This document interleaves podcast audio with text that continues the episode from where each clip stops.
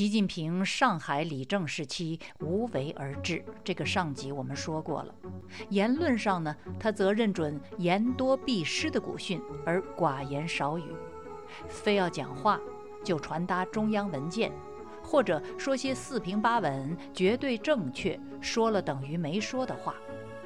虽然如此，习近平自登上中共最高权力大堂，照本宣科也会念错。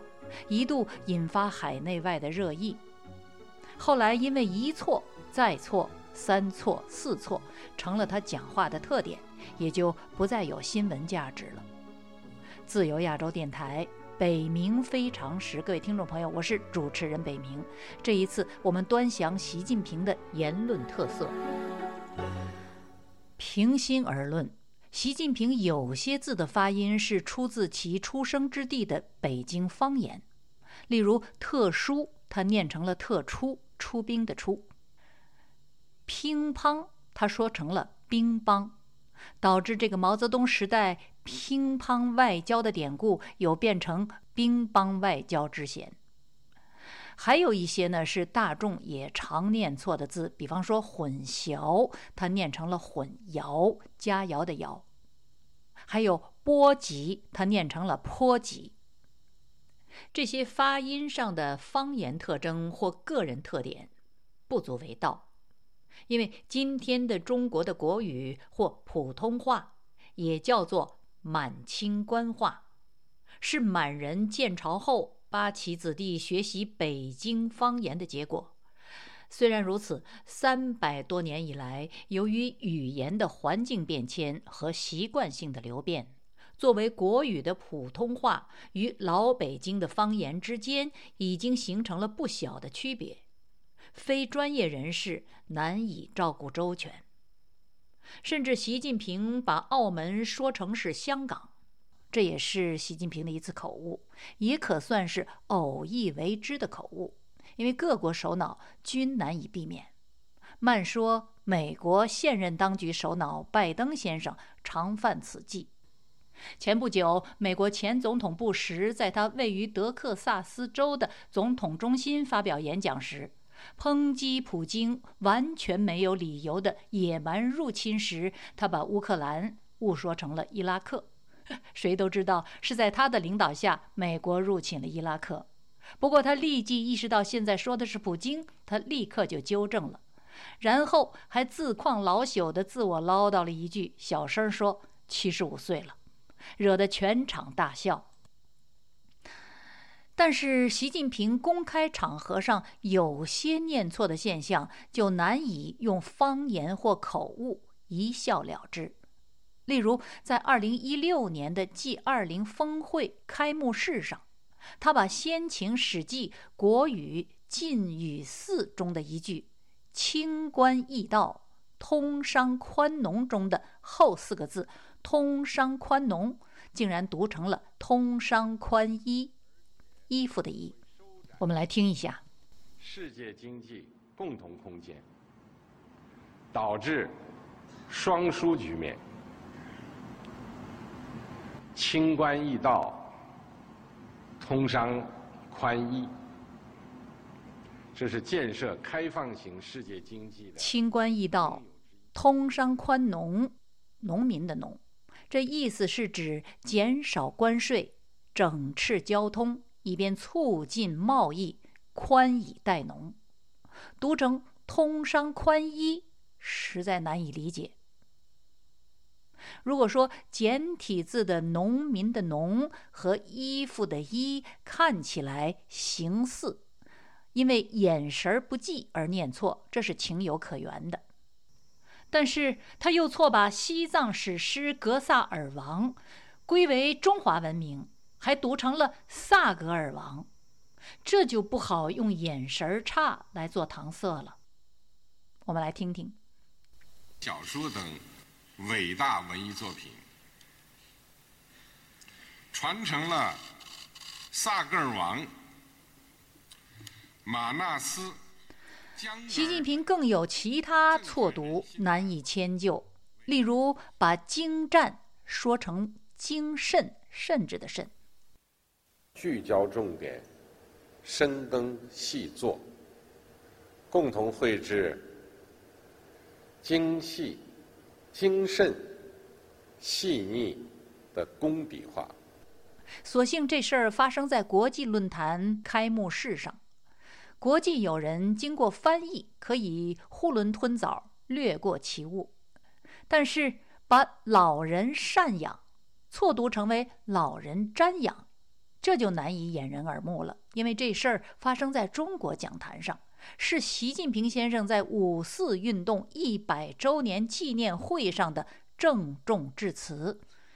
与会者无疑都懂得赡养是经济上、生活上照顾年迈父母之意，瞻仰是仰望、观看之意，有时还用于告别死者。本意是要说照顾生前老人的起居，却错念并误导成为瞻仰死后老人的仪容，这让在座的听众情何以堪？另外，把普通成语“金科玉律”说成是“金科绿玉”，把颐指气使说成是“颐使气指”，就更是别出心裁了。这事儿呢，发生在二零一八年十二月十八日，中国庆祝改革开放四十周年大会，习近平自己的讲话中。在中国这样一个有着五千多年文明史。十三亿多人口的大国，推进改革发展，没有可以奉为金科玉律的教科书，也没有可以对中国人民颐使气质的教师爷。前后总共二十秒钟，习近平就改了两个自古以来的成语，“金科玉律”指的是不可更改的法律条文。始出自汉代大词赋家杨雄的《巨秦美心》，传承至今已经有两千多年的历史了。颐指气使形容权势之人指使他人的傲慢态度，出自唐朝大臣和文学家元稹的《追封李训母崔氏博陵郡太君》，传承至今也有一千一百多年的历史了。恰好习近平自己强调改革没有教科书，也没有教师爷的时候，说的是中国是这样一个有五千多年文明史、十三亿多人口的大国。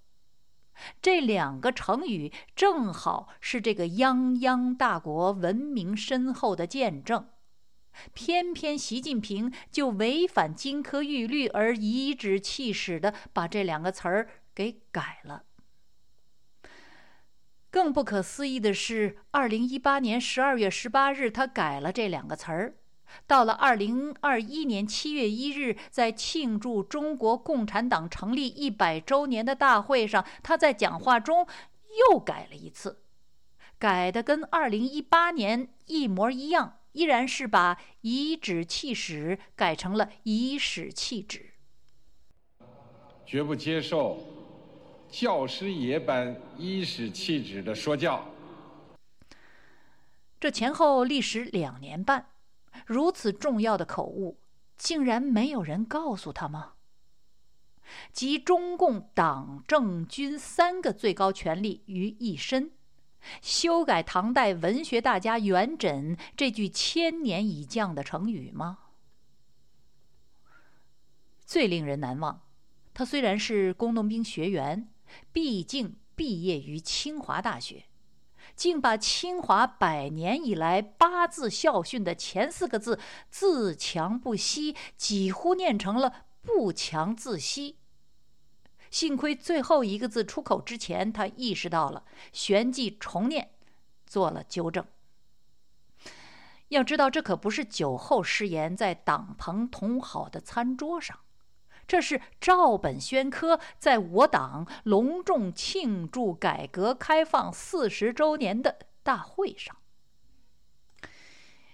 外人无法确定习近平的文胆或其他相关人士是否提醒过习近平他的口误，也无法确定他们是出于什么动机或原因提醒他或没提醒。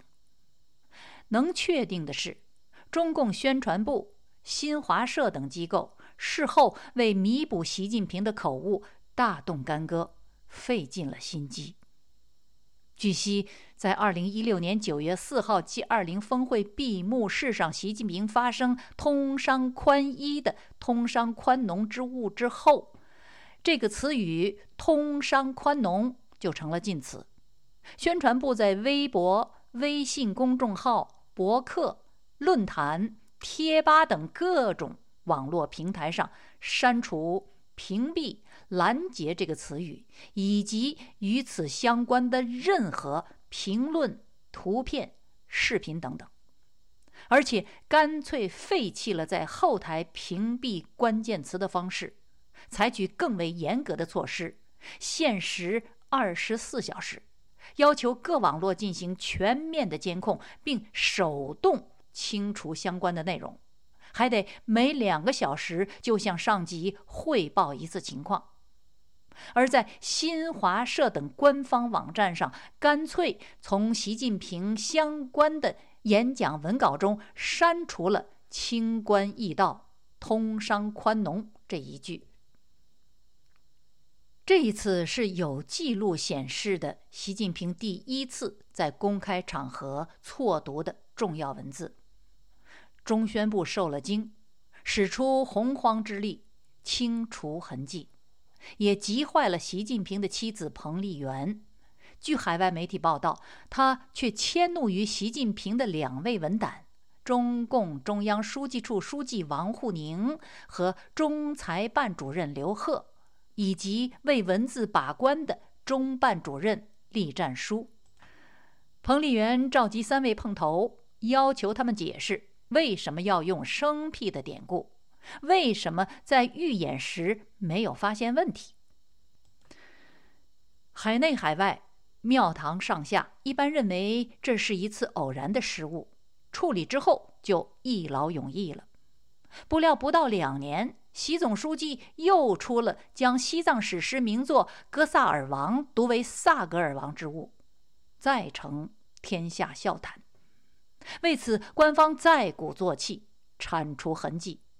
新浪微博立刻对相关的消息评论展开审查，进行屏蔽，导致中国当时的网络上“格萨尔王”和“萨格尔王”一度又成了禁词。这一次又忙坏了宣传口各级大小官员和全体网络警察，而中共官媒新华社对习近平视频中的错误也做了音频上的修正。我们现在听听官方修正后的音频版本。伟大文艺作品传承了格萨尔王。再听一遍。传承了格萨尔王马纳斯。自二零一八年三月这次修改名著标题之后，习总书记接连不断的公开场合念错字。一个比一个不可思议。清华校训“自强不息”几乎被误念为“不强自息”，发生在九个月后的二零一八年十二月十八日。金科玉律和颐指气使误为金科绿玉和颐使气指，也发生在同一天。精湛读为精慎，发生在二零一九年四月。赡养成了瞻仰，发生在同一个月。两个月后的六月，又有乒乓外交成了乒乓外交之物。半年之后的十二月，澳门误为香港。没到半年的二零二零年五月，波及变成了坡及。四个月之后的九月，特殊成为特殊，混淆。成为混淆等等，如此高频率的口误，显而易见，除了事前准备不够充分，也说明另一个特点，就是习近平的文化程度与其统治地位不复。诸位收听者，诚实的说，我们每一个人都可能读错、写错过字。出现过类似的口误或笔误，北明自己就不例外。我们也都有可能有过望文生义的生吞不理解的词语的时候，因为几乎没有人能够把中华辞海收入的八万五千多汉字全部认识记住，哪怕是康熙字典收入的四万七千多汉字，也几乎没有可能全部认识和记住。本集节目列举习近平公开场合的这类错误。目的不是为了把他嘲笑一番，虽然他作为泱泱文化大国的首脑，这类错误不该与庶民同论，而且他作为公众人物，本该就接受舆论的监督和批评。本集节目指出习近平这一缺憾，旨在帮助检讨这一缺憾发生的历史原因。这个历史原因所导致的结果，不仅产生了这一代中国政府首脑照本宣科、依然出错的现象，而且波及、覆盖、影响了中国几代人。中共权力集团是这一原因的制造者，其领袖个人则与民众一样，是其恶果的受害者。这里是自由亚洲电台《北冥非常时》，我是主持人北冥，北方的北，明天的明。下次节目我们检视习近平照本宣科的另一个现象，再做分析。我们下周同一时间再会。